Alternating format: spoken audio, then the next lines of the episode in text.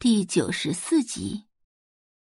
老板就站在一旁，看到宋画有模有样的拆主机、释放静电，老板笑着道：“ 别说，你这动作还真挺糊弄人的。”宋画没有说话。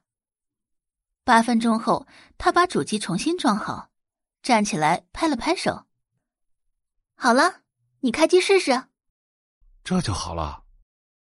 老板问道：“他修了一个上午都没修好的电脑，送画十分钟不到就能修好了？小姑娘说瞎话都不打打草稿的？”“嗯，对呀。”老板笑着按下主机上的按钮。“小姑娘，我这都入行十几年了，电脑什么毛病我一眼就能看出来。你说你这不是在关公面前耍大？”他一个刀子还没说出口，空气中就响起电脑开机的音乐声。老板剩下的话卡在喉咙里，眼睛瞪得极大。这怎么可能？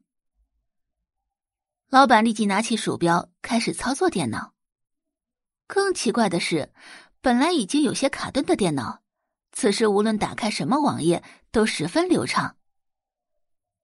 老板又不信邪的打开了一款网游。还是很流畅。你对我这电脑做了什么？哦，我刚刚释放静电的时候，发现你电脑有点卡，就顺便升了下级喽。顺便升级？为什么他把电脑升级说的那么简单，而且还是顺便？要知道，他入行十几年都没有这样的技术呢。老板瞬间反应过来，他这是遇到大佬了。小姑娘，嗯，怎么了？宋画微微抬眸。老板看着宋画，非常激动道：“哎，小啊不，呃，大神，大神，你还缺徒弟不？”老板现在是彻底的服气了，宋画用能力征服了他。他没想到能在现实中遇到这样的计算机大神。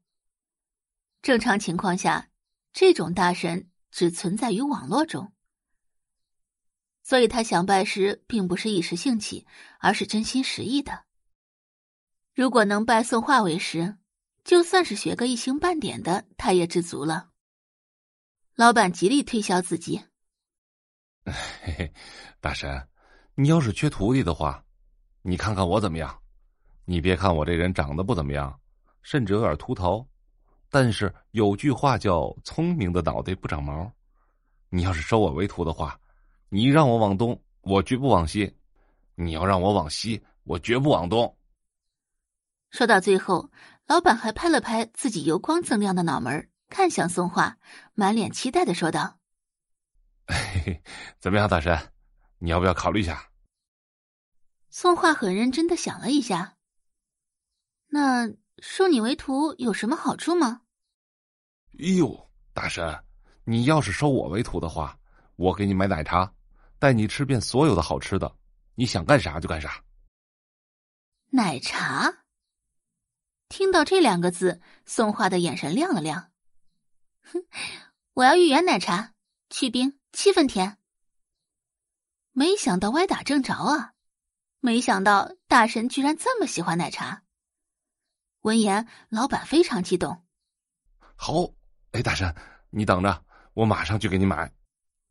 说完这句话，店老板就往门外跑去。很快，店老板就拎着奶茶回来了。哎，大山，这是芋圆奶茶，这是他们家新出的板栗厚芋泥奶茶，全是七分甜，去冰的。谢谢。宋画接过奶茶，喝了一口。老板摸了摸油光锃亮的脑门儿。大神，我先介绍一下我自己啊，我叫张大柱，弓长张，大小的大，柱子的柱，今年二十八岁，海源大学水利工程系毕业，未婚。二十八岁。听到这句话，宋亮抬头看了张大柱一眼。张大柱有些不好意思的说：“ 呃，虽然我长得有点着急，不过确实是二十八岁。不信，给你看身份证。宋画微微点头，接着道：“宋画，宋玉东墙的宋，祭鬼画于幽剑溪的画。”感谢您的收听，去运用商店下载 Patreon 运用城市，在首页搜索海量有声书，或点击下方链接听更多小说等内容。